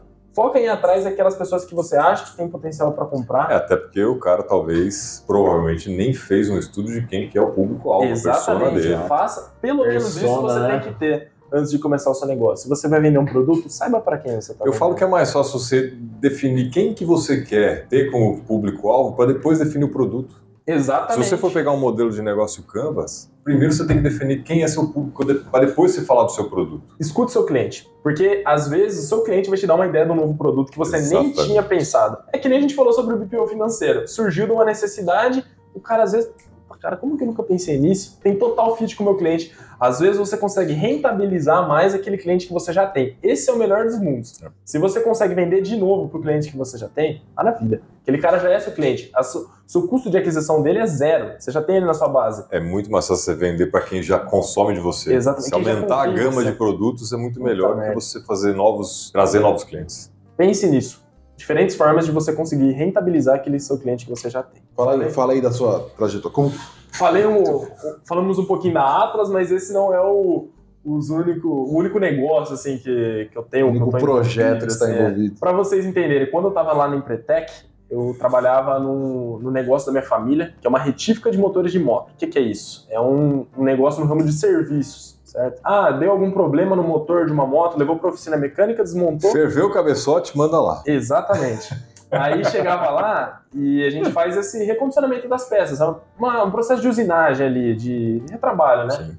Então, e devolvia essa peça para o cliente, montava, enfim, a moto voltava à sua condição original. E nisso surgiu uma oportunidade. Eu entrei no negócio no operacional, sou formado técnico em mecânica, eu comecei lá trabalhando no operacional, operando máquina, enfim, e era aquele negócio da família. Tinha eu, meu pai, meu irmão, minha mãe e mais um funcionário que estava lá faz, uns 10 anos, 12 É anos. da família também. Da família, quase. Amigo dos meus pais antes de começar a trabalhar na empresa, só pra vocês terem ideia. E aí, nessa, a empresa ela tava numa fase muito na baixa, assim. Eu entrei lá, falei, pô, vou trabalhar aqui um tempo, ajudar meus pais, depois eu vou seguir meu rumo, fazer outras coisas. E desde essa época eu já tinha ideia de empreender. Eu nunca imaginei que eu ia ficar lá dentro da empresa, né? Porque não tinha fit nenhum comigo. Trabalhando lá no operacional, eu fui entendendo melhor como é que o negócio funcionava. E tinha uma oportunidade na parte de aumento de performance das motos. A gente começou a olhar esse nicho de mercado e eu via que era o seguinte: além de eu conseguir vender um serviço com maior valor agregado, eu conseguia também vender uma peça que ela era pronta para o meu cliente. Então eu não precisava fazer um serviço na peça dele. Se eu consigo vender uma peça já pronta, que o cara instala lá e põe rodar na moto dele e dá mais performance, tudo, cara, isso aqui se torna um negócio um pouquinho mais interessante. Vamos dar uma olhada para isso. Comecei a entrar mais na parte do- da gestão do negócio, comecei a me aprimorar mais nisso e comecei a entender um pouco de marketing dentro dessa empresa. E nisso a gente foi entendendo mais, comecei a crescer no Instagram dentro da empresa, começou lá do zero. Hoje, só para vocês terem ideia, Como que chama a empresa? HG Motors, HG Motors. Sim. americana. Americana. Eu HG, Henrique e Gustavo. Henrique é meu irmão, Ah. Gustavo sou eu, então foi uma homenagem que meu pai fez. A empresa tá aí com 20 anos de mercado hoje em dia. Ó, legal. Mas nessa. É, Quase nasceu junto. É seu irmão gêmeo. Justamente, foi pouco tempo depois que eu nasci, já, já tava lá. É, comecei a entender sobre essa parte de gestão. Falei assim, cara, vamos pôr minha gente sua operacional para executar o serviço e dar força total aqui na parte comercial e na parte é, do marketing para crescer as vendas, né? Tudo interligado ali. E fui entendendo nisso. Comecei a crescer o Instagram da empresa, divulgar os nossos trabalhos, porque a gente já era conhecido no meio, mas muito pelo boca a boca. Então a gente começou a mostrar esse serviço de aumento de performance. Começou a crescer o Instagram, enfim, postar vídeos e tal. A empresa foi evoluindo e hoje o Instagram tá, sei lá, com quase 40 mil seguidores, assim, pegou uma relevância muito boa. E a gente começou a pegar projetos do Brasil inteiro para fazer dessa parte de preparação. Tanto o pessoal que enviava as peças para a gente fazer o trabalho em cima, quanto vender os kits, assim, Mas prontos. isso preparação para moto de rua, não Moto moto, de de, rua. competição, nada disso. Também, mas motos de baixa cilindrada que você quer fazer um aumento de cilindrada. Exemplo, uma CG 150, uma Twister, essas motos Você é dia ocupado dia. dos escapamentos barulhentos. Não, o escapamento não, mas um pouco, eu diria. Você incentiva. Incentivo. E assim, os rachas ilegais, é o, é o nosso público-alvo. E até falando um pouco A galera vende cigarro e dá câncer, gente. Vamos pular essa. É, é, faz parte. Vamos relevar. Mas tem também a parte de competição dessas motos, tanto é que numa categoria de arrancada que tem dos 201 metros lá, que é um oitavo de Quatro, milha, é um oitavo de milha. um oitavo de milha, é, o nosso motor que a gente fez para uma moto, ele é o recordista, fez 201 metros em 5.9 segundos. É, são motos totalmente preparadas para isso, assim, não dá nem Sim. pra andar na rua, o negócio distraciona, assim, andar no asfalto normal. E a gente foi ganhando relevância nisso. Comecei ali com o tempo a evoluir o negócio, a gente foi crescendo o negócio, então, desde que eu entrei na empresa, há quatro anos atrás, entrei em... Não, não chegou a dar quatro anos, mas eu entrei no finalzinho de 2019. Tô saindo agora, já vou explicar esse processo. Mas a gente conseguiu crescer ali em cinco vezes o faturamento que a empresa tinha. Caramba. Então, com muito trabalho, lógico. Não, E ele só tem 21 anos. não foi só eu, mas é assim. Mas você que trouxe o projeto. Trouxe o projeto, trouxe essa visão, consegui ali também. Isso é uma coisa que eu posso até me vangloriar, que eu consegui trazer todo mundo para esse espírito de, tipo, crescer o negócio. Você vendeu a ideia para os seus pais, porque Isso, queira, quer não, eles que eram os donos do negócio. trouxe essa visão de negócio, trouxe uma nova forma de gerir o negócio. Pesquisei muito, estudei muito, li muito livro, quebrei muita cabeça, fiz muito curso do Sebrae e conseguimos um resultado diferente. E fui desenvolvendo essa parte do marketing, tudo. E eu via cada vez mais que assim, esse negócio, ele, ele tinha suas peculiaridades que não me atraíam tanto. Primeiro, esse, se eu tivesse que ter fundado esse negócio, eu não fundaria ele, sabe? É um ramo que eu não tenho aquela paixão, não tenho propósito. Então é uma coisa que não está muito conectada com o que eu acredito, com o que eu gosto Aham. até. não sou muito fã de moto, apesar de eu estar trabalhando muito com isso. Então era engraçado para esse ponto. O público-alvo também, quem que quer montar um kit preparado na moto dele lá? Quem quer aumentar a performance de uma moto que é de baixa cilindrada? Quem não tem dinheiro para comprar uma mais cara, entendeu? Que tenha uma performance maior. É um ticket baixo, né? É um ticket baixo, nem todo mundo tem projetos de ticket mais alto, só que quem está disposto a pagar isso? Quem curte por hobby ali, entendeu? Então, que a, do mesmo jeito que tem um cara que pega o, o Gol e turbina o Gol, põe 100 mil reais num Gol quadrado de 40 anos atrás, tem um cara que faz isso numa moto também, entendeu? Então tem gente que é por hobby também, mas é, é uma coisa que envolve muita peculiaridade. Para você briga fazer por uma preço, venda, né? é briga por preço. A pessoa não enxerga o valor do seu produto e a gente foi muito pautado ali na qualidade. Então se você vende qualidade para um público que não tem dinheiro, ela morreu ali. Então comecei a quebrar muita cabeça ali dentro daquele negócio e falar assim, cara, não, não é isso que eu quero, sabe? Pô, eu tava com essa insatisfação, pensando nisso e tal. Falei, pô, caramba, será que não tem nenhuma outra oportunidade para fazer tudo mais? Algo em torno de uns 3 a 4 meses, fiquei com isso na, na cabeça. Tava pensando, pô, tem esse conhecimento de marketing, por que não eu trazer isso para outro negócio? Tinha dois amigos que eles trabalhavam com dropshipping, não sei se vocês já ouviram Sim. falar. Tiveram uma loja no nicho de moda feminina que eles escalaram um produto e no ano de 2022 eles faturaram 1,4 milhão com essa loja.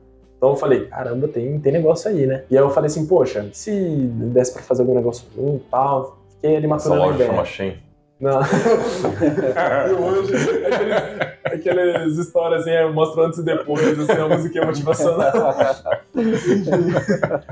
Mas aí nessa eles estavam nesse nicho e só que dropshipping também é um negócio muito volátil. Hoje um produto tá indo muito bem, amanhã ou depois não tá, e aí derrubam suas contas de anúncio e tipo, tem muita devolução, é um processo meio burocrático.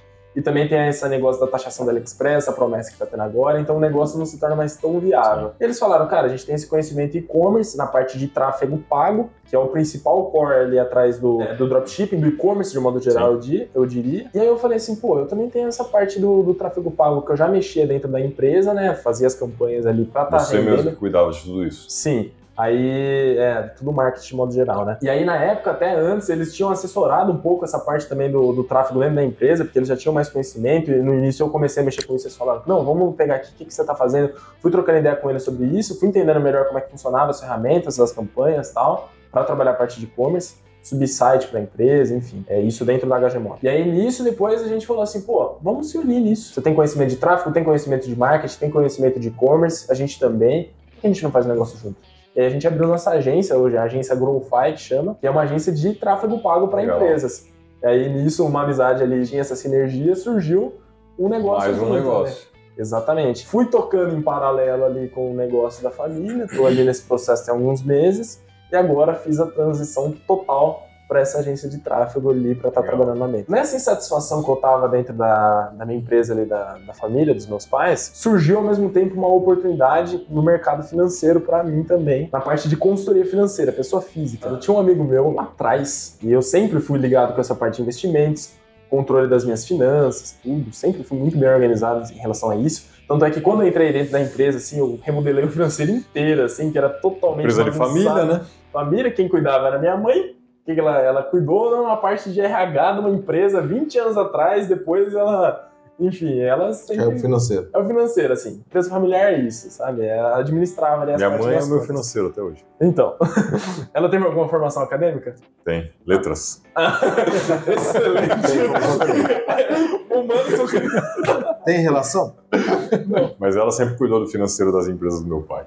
Então, foi a mesma Tem coisa. experiência, é na prática. Meus pais também, antes de ter esse negócio, eles tiveram Mas eu também de- remodelei tudo. tiveram um depósito de bebida que ela cuidava do financeiro também, depois nesse negócio ela cuidava do financeiro também. Só que assim, é tudo papel, muito fala assim, meu Deus do céu, estamos em 2020 e na época. Vamos usar uma planilha aqui, pelo amor de Deus. Aí não tinha controle de despesas, não tinha controle das entradas, também era muito bagunçado. No início eu fui remodelando e fui pegando um gosto por isso também, de, de cuidar E de pagando o financeiro. contador. É, É. não. Até hoje, que ela tem teimosia de manter aquele mesmo contador lá dela. Mas assim, eu já fui lá no escritório, eu conversar com os caras, falar assim, cara, me me entrega um relatório, me entrega alguma coisa, me gera algum valor, pelo amor de Deus, tô pagando você. Vai, emitir guia, eu imito. É. Ah, não, que não sei o que, tal, desconversa daqui, desconversa de lá. Eu falei assim, ah, cara. E aí eu falava pra ela, vamos trocar, Mas não, olha a burocracia de trocar de contador, não sei o quê. Eu falei, ah, então fica aí com seu contador, vai. Entendeu? E foi um monte de coisinhas dessa, que limitações de um negócio que não é seu, apesar de ser da minha família, não é um negócio que é meu, que foi me deixando desgostoso a respeito da gestão, entendeu? Assim, cara, eu acho que dá pra fazer muita coisa, mas é, ao mesmo tempo sou muito limitado aqui dentro. E como eu não era um negócio que tinha muito fit com o que eu acreditava, eu falei, bom, é melhor eu seguir meu, meu caminho agora. Enfim, voltando no assunto da, da consultoria financeira. Eu sempre fui muito ligado nessa parte de investimentos, nessa parte de, enfim, controle da- das minhas finanças. E teve um amigo meu lá atrás que eu comecei a investir, eu tinha, sei lá, 15, 16 anos. Aí eu mostrei pra ele, falei assim, olha, dá uma olhada. Não faz tanto tempo assim, mas É, começou novo. Invisto é, faz, desde os 15 anos, faz dois anos. Eu falar desde o 15 é uma coisa, você é outra, né? Não, mas já, já é considerável, já, tá, Sim, mas Enfim, já fez uma faculdade já Sim. de investimento. É. São mais de quatro anos investindo. isso aí. E aí eu fui, tinha alguns investimentos em bolsa, eu olhei pra ele, mostrei pra ele e falei, nossa, olha aqui, essa empresa aqui, aquela coisa, todo mundo começa a investir. Falei assim, eu tive uma rentabilidade, subiu 2% da empresa que eu comprei ontem, cara. Nossa, se eu fizer isso, todo dia eu vou ficar rico, tá é, ligado? 2% ao dia, né? É, Em impressionante. um ano eu tô bilionário. né? Se você- se você vender esse curso com essa chamada, você tem. Ah, sim. Tá vendo? Aí você fica milionário. Enfim, eu introduzi ele nesse mercado, ele falou, cara, que legal, tal. Ele olhou assim, falou, interessante. Aí foi pesquisar, a gente descobriu depois que não, não é assim a dinâmica, né, lógico. Como eu disse, é, cai subindo, né? Exatamente. Surgiu interesse. Nisso ele começou, ele trabalhando em assessoria de investimentos, depois esse amigo meu foi trabalhar com corretagem de seguros também. E eu trabalhando na empresa, empreendendo na empresa dos meus pais. E até que ele entrou numa empresa chamada W1 Consultoria, que é o quê? Consultoria financeira para pessoas físicas. É basicamente cuidar 360 da vida financeira da pessoa. Entender quais são os objetivos financeiros dela, tudo, e quais são as melhores estratégias para conquistar isso. Parte de controle do, do fluxo de caixa da pessoa, entender o quanto que ela está ganhando, quanto que ela está gastando, otimizar essa parte de gastos dela. Se ela pensa em fazer uma aquisição de um bem, alguma coisa. Trazer os conceitos de gestão financeira empresarial para a pessoa física, basicamente isso. Que às vezes até a pessoa que ela tem uma gestão financeira boa no negócio dela, na pessoa Mas na pessoa ela é totalmente bagunçada. E até pensando, você que é aí que tá assistindo, que é empresário, tem que saber o que, que você tá fazendo com as suas finanças pessoais. Porque muita gente tá cometendo cagada e não pensa. Tá se enfiando em dívida, que não planeja. E normalmente os caras misturam tudo as contas, Exatamente. pessoa física, pessoa jurídica, isso gera outro caos. Não faça isso. Ele começou a trabalhar nessa empresa, falou, cara, essa empresa está expandindo, está tendo uma relevância. Eles são afiliados com a XP também, enfim, então é uma empresa que está tomando bastante relevância. Ele falou, você não, você não quer tentar entrar dentro dessa empresa aqui? Eu, eu faço o seu nome aqui dentro, enfim, tem um processo seletivo que vai começar agora. Eu Falei, cara, mas eu não. E ele fazia faculdade de economia e tal. Eu falei, cara, eu não sou formado em nada disso, eu não. Tipo assim, não tenho esse. Eu sou empreendedor, assim, sabe? Não tenho nada a ver com isso. Pô, cara, fica tranquilo. Vou te mostrar como é que funciona a dinâmica. Você sabe que os economistas não sabem esse tipo de coisa, né? Justamente, tanto é que tem muito cliente Economia, que é economista. economia é uma matéria de humanas. Sim, e é muito macro. Sim. É uma coisa mais sobre. É teórico. Exatamente. E muito mais sobre política. Você vai, ver, você sobre- vai ver muito mais engenheiro fazendo isso do que. Justamente. Que acontece muito dentro da empresa. Então nessa, aí. que tem muito mais facilidade de lidar com os números. É. E aí nisso ele falou assim, cara, vê essa oportunidade, vê o que, que você acha. Eu- Quando eu fui entrando, eu fui assim, ah, meio desconfiado. Falei, ah, vamos lá, vamos ver o que, que é isso. E eu fui tomando gosto pela coisa, eu falei, pô, vamos, vamos lá, vamos abraçar isso daqui. E agora eu tô com esses dois trabalhos Legal, em paralelo. Então, e até foi recente esse, esse início de carreira, assim, na, nos dois negócios, eu tô há tipo três meses atuando. E eu comecei os dois literalmente ao mesmo tempo. E enquanto eu tava dentro da empresa, então eu trabalhava tipo em três turnos por dia, assim. Bem-vindo ao nosso mundo. Exatamente, então era uma coisa de maluco. É... Enfim, a gente também tá aqui em três turnos agora. Mas é o desafio de começar. Então eu tô numa fase que eu tô começando um novo negócio agora, já tive uma experiência meio que empreendendo dentro do negócio da família. Agora eu tô com uma, também uma oportunidade de meio que empreender dentro da empresa dos outros e empreender dentro da minha outra empresa também. Então, Mas nessa, nessa outra empresa, na consultoria, você está como CLT, o que você aprontou? é, lá dentro é PJ. PJ. Então é assim, eu, eu não ganho nada da empresa, eu só ganho uma comissão sobre os meus clientes. Eles me dão um respaldo de tecnologia, software, de, de especialistas em determinados assuntos, tem todo um back-office ali da empresa também. Então é bem interessante também o que, que eles entregam de valor. Esse é um mercado muito promissor, cara. Sim. Aqui no Brasil é muito pouco difundido. E Mas no- está crescendo. Tá Cara, crescendo então, muito. Tanto- Estados Unidos e Canadá tem muito esse tipo de Isso coisa. que eu ia falar. Isso, É o exatamente. Financial Advisor lá Isso, fora. exatamente. Quem fundou essa empresa foram dois sócios austríacos que eles vieram para o Brasil. Isso há 10 anos atrás. Aí fundou essa empresa chamada W1 e nisso eles começaram com esse trabalho. Hoje em dia eu acho que é mais de 100 mil clientes que é. Poxa, na, assessorados por ano dentro da A gente empresa. fala assim, mil clientes é um número grande, mas ainda, a população do Brasil, 200 milhões. É, Exatamente. Não nada, bolsa, cara. Mas é muito pequena a parcela. E é um trabalho que vem sendo difundido agora. Tipo, antes não existia isso. As pessoas não tinham essa preocupação. Então, é um mercado que vem crescendo muito, tem muita oportunidade. Legal. Então, eu entrei nessa daí também. Uma coisa totalmente sem despretensioso, mas que Ah, sei lá, nada é por acaso, eu nada é por acaso. Lembra do que a gente falou lá atrás? Sobre algo que você está se apresentando aqui hoje Sim, e tal? Você colhe frutos lá na frente. A Exatamente. gente planta agora para colher depois. Tem uma palestra do Steve Jobs que ele fez numa uma graduação de Stanford. Eu já vi. que chama Connecting the Dots. Seria basicamente conectando os pontos. Que ele, ele contou uma história, enfim, depois procurem isso se vocês quiserem É, saber tem no mais a YouTube, fundo. bem Dá um fácil. Google É. aí que você acha aí fácil. É tipo, sete minutos, é muito boa. Recomendo todo mundo assistir, porque muda a visão um pouco do jogo. Tudo que você faz hoje, um, um pequeno ponto que aconteceu na sua trajetória, lá na frente tudo vai fazer sentido. Tudo vai conectar. Então tudo que você está plantando hoje, mesmo que sem perceber, conhecendo uma pessoa diferente, pode abrir portas para um novo negócio lá na frente. Sempre pense bem no que eu falei também de apresentar sempre sua melhor versão. Independente de onde você estiver, que isso vai te abrir portas lá na frente. Então, isso é bom. É, empreender, assim como a vida, é um jogo de longo prazo. Exatamente. Você faz a coisa agora e você vai colher lá na frente. Pô, você, você entrou no primário, você leva sei lá quantos anos estudando, até o fundamental, depois você faz uma faculdade, nada acontece do, do nada. A Uhum. empresa é a mesma coisa. né? A vida se faz agora para colher lá na frente. A empresa se faz agora para colher lá na frente.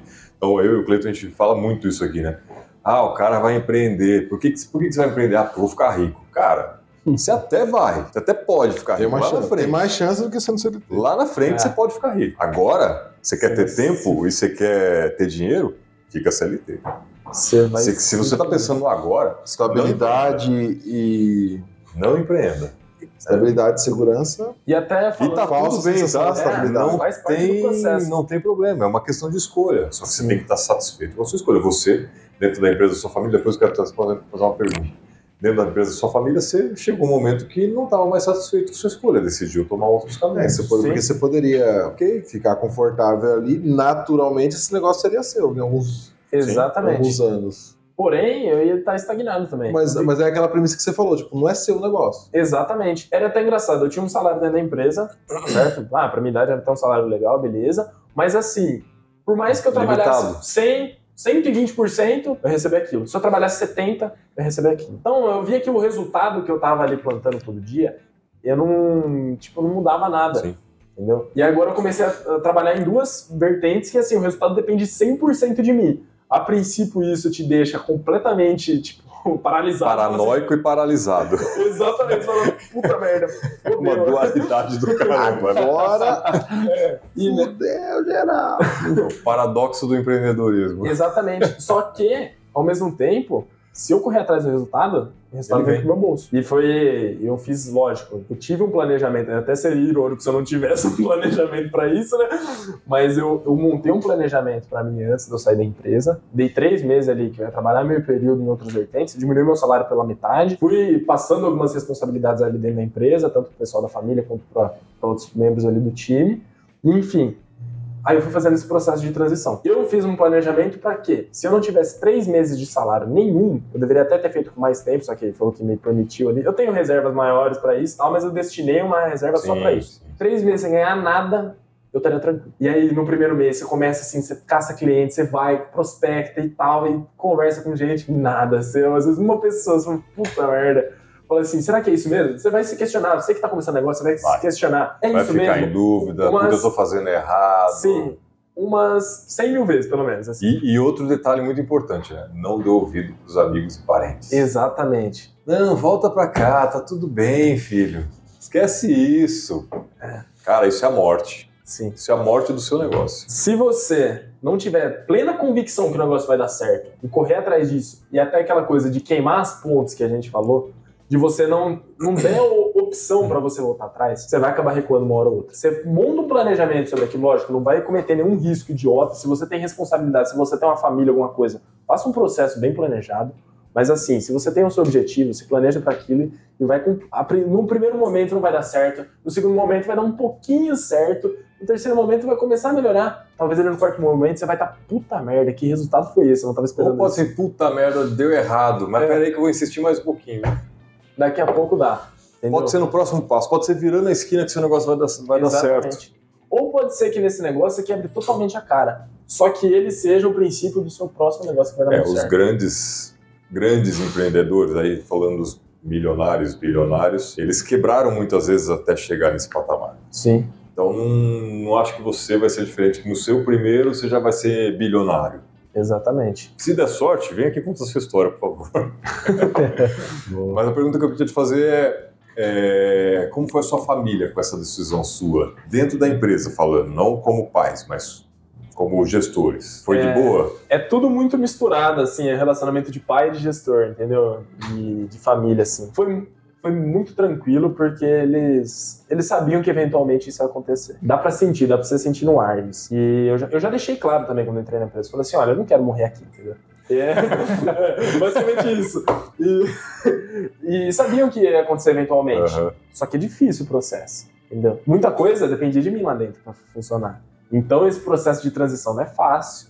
Tem certas partes ali da empresa que já não vai rodar da mesma forma mais. Ah, é, é com a personalidade da pessoa que vai estar Mas o lá. lado É. positivo é que eles vão ter consultoria de graça, né? Exato. Vai tá de graça, talvez não, né, meu filho? Não é de graça, não. Filho, vem almoçar comigo aqui, que é uma macarronadinha, então, filho, lá. Lembra aquele negócio que você fazia no computador? Mãe, em casa não se fala de negócios. Mas eu tenho Quer falar de negócio na empresa, agenda um horário e paga, paga a secretária lá. É. Mas já é assim, já tô. Eu, eu determino por horários, né? Eu tava trabalhando um período do dia lá. Aí nessa, geralmente período da tarde. Aí nessa eu tava de manhã ou à, no... à noite, não, porque não, tava trabalhando. Mas enfim, porque é horário comercial. Mas não, manhã. pra, não pra empresa da família. Da você família, trabalhando isso. para você na noite. né? Exatamente. Só para deixar claro que à noite o empre- empreendedor também trabalha. Isso. É assim, de madrugada. Você vai trabalhar assim, em qualquer momento que você tiver. Se você. vai ter gente atrás de você, vai ter gente te ligando. Você Tá aqui, ó, cara, estamos gravando aqui, É, que horas tá são? podcast. Quase 10 da noite, o cara tá fazendo cotação de frete. Deixa eu ver se o cara respondeu aqui. E vai ser assim. Esteja habituado já, mas é. Você vai ter uma satisfação de estar trabalhando pra você. Isso você pode ter certeza. Se não tem, eu acho que. E se vai não- colher os frutos para você. Exatamente. Que é o que eu costumo dizer. Ah, mas eu sou um diretor de uma grande empresa, tenho um salário bom. Eu Falei, Tem um, tem um PLR, vamos por. Perfeito. Você tá ganhando isso, quanto você acha que o dono da empresa tá ganhando? Pra te pagar esse salário. Onde que eu vi isso? Putz, onde foi? Ah, o Albani. Eu vi um stand-up dele, achei, achei o bico. Cara, a turma tá falando aí do Neymar, que foi ganhar tantos bi. Você já pararam pra pensar que tem um cara que tem condição de pagar isso pro Neymar? Vocês estão achando que o Neymar é rico? É, meu. É isso, É cara. isso aí mesmo. Mas eu acho que se tinha alguém nesse episódio que ainda não empreendia, ou ele ficou com muito medo de empreender, que a gente só Mas falou todo episódio a gente tem, É, tem essa premissa. Ou o cara vai desistir agora ou ele vai meter a cara. Então, mas essa é a proposta. Porque o cara que assistir, pensar em desistir, tá acessível a ele mandar uma mensagem aqui. Pô, posso fazer uma consultoria? Posso trocar uma ideia? Tenho certeza que a gente vai. Sim. Cara, quero conversar com o Cleiton. Pô, Cleiton, você conversa com uma galera, eu queria trocar uma ideia com você. Chama a gente. Não, Porque tá muito acessível pro pessoal daqui da região encontrar com a gente no boteco da esquina mesmo. Exatamente. Entendeu? É fácil. Então é justamente essa a proposta: é conversar com empresários mais próximos que. Da realidade de 99% da população de empresários. E posso falar uma coisa? O empresário, ele é uma pessoa muito solitária no meio dele. Quando ele tá entre outros empresários, ele precisa de alguém para ter um apoio. Mas ali, você não vai encontrar isso às vezes na sua família, no seu círculo de amigos. Vai Normalmente todo mundo te não vai. de louco, entendeu? Então procure estar perto de outros empresários. Vai lá prestar concurso, filho. É, abandona isso aí, isso aí é coisa de louco. Ah, não, empresário não ganha dinheiro nesse país, só paga imposto. Enfim, Não, um, um pouco é verdade. Cara. Ok, pagar imposto, qualquer lugar do mundo você vai pagar imposto. Aqui Sim. talvez a gente tenha maior carga tributária, mas. É... Não, é, no fim das contas é, é. é outro episódio, é, é mais ou menos. Mas, é. Mas, Mas, mas o. o- Que, que o empresário não ganha dinheiro, isso não é verdade, porque se o empresário não ganhasse dinheiro, não existia empresa. Exatamente. É, e é muito surreal isso, gente. E não existiria emprego. É muito surreal essa parte, da, essa parte da economia, acho que eu já falei isso aqui. É muito surreal. Eu fico pensando, cara, tá tão perto do, do plano de emprego Brasil, é alguns ajustes, porque todo cliente que eu vou, eles têm um problema que é: eu não tenho mão de obra qualificada, eu não Uhum. consigo contratar pessoas. E onde você olha os índices, o Brasil tem um país com não sei quantos milhões de desempregados. Falei, viu, se a gente combinar direitinho, É. a gente encaixa essa galera. Eu precisei marcar um exame admissional. Não tem vaga na clínica. Eu liguei em três clínicas hoje de exame admissional. Lotado. Ah, não, só vou conseguir amanhã, uma hora da tarde. Putz, não tá tão ruim assim. Vocês já estão, ah, outra falou, não, ó, só segunda-feira. Então vamos abrir uma clínica de exame admissional.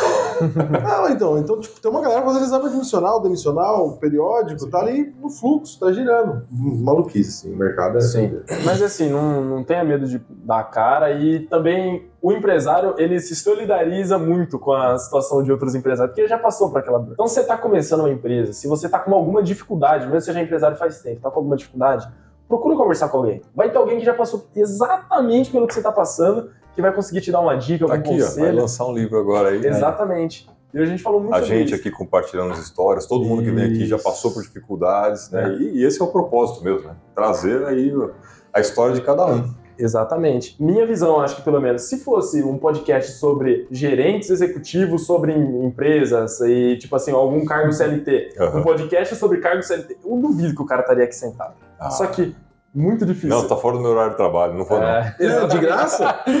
pra falar pra. Cara, não, mas o empresário, por que que a gente tá aqui? Porque a gente sabe da dor que passa, sabe do que, que é as dificuldades e quer compartilhar isso e quer motivar outras E no pessoas. fim de tudo a gente ri disso, né? Exatamente. Gente É uma loucura, mas é uma loucura boa. Porque você está trabalhando para você, você está fazendo alguma coisa que está alinhado com o seu propósito. Longo Mas importante prazo. é É isso, é meio que unânime. O pessoal quiser entrar em contato com vocês aí, passa as redes sociais de vocês, dos- das empresas. Vai estar tá tudo na descrição, mas fala aí pro pessoal que quiser, às vezes, bater um papo, também trocar uma ideia, conhecer os produtos, né, entrar em contato com a Atlas. Maravilha. Tem alguns para falar. Primeiramente, tem o meu pessoal, Gu, G-U, underline, Fonta, F-O-N-T-A. O meu pessoal, lá você entra em contato comigo se quiser trocar uma ideia, enfim. Tem também o da, da agência de tráfego, deixa eu confirmar. Tráfego, tá? Não é tráfico. Tráfego Tem também. pago. Pra quem não sabe, tráfego pago é anúncios online, a parte de mídias, tudo. Então, se alguém quiser ter um, um investimento nessa parte, quiser colher mais resultados, isso é uma coisa muito assertiva dentro do mercado digital, tá? Então, você consegue com. Acho que com, eu diria com o menor investimento conseguir colher o máximo de resultados. Mas enfim, eu passo depois o arroba pra você, mas é a agência Growfy. Legal. G-R-O-W-F-Y. Tem também a parte de consultoria financeira. Se alguém precisar de algum auxílio nessa parte, precisar de alguém orientando em relação às finanças, precisa de um planejamento financeiro, está com dificuldade de conquistar os seus objetivos. Enfim, se você ganha bem e não sabe o que faz com aquele dinheiro, ou se às vezes você fica ali no zero a zero, tá empatado todo mês, não sabe para onde está indo aquele dinheiro, quer se organizar melhor, ou se até você tá endividado e não consegue sair Sim. disso, Isso é importantíssimo. tem uma assessoria em relação a isso, W1 Consultoria, mas você pode falar diretamente comigo que eu te direciono para esse atendimento. Chama lá no pessoal mesmo. Exatamente. E tem a Atlas Underline Carteiras, que é o início da nossa marca. Ainda não tem nenhum seguidor, se você quiser ser o primeiro, porque a gente ainda não lançou de fato. Mas enfim, assim que tiver disponível, vamos estar anunciando. Bacana.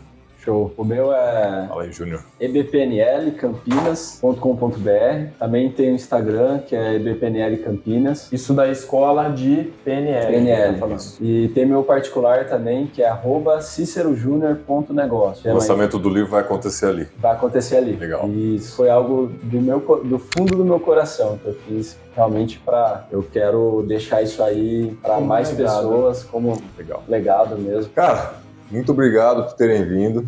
A gente que agradece pelo Gustavo, convite. foi muito legal. Espero que o pessoal tenha aproveitado bastante. E você não se esqueça de se inscrever, deixar seu comentário, falar o que você achou desse episódio.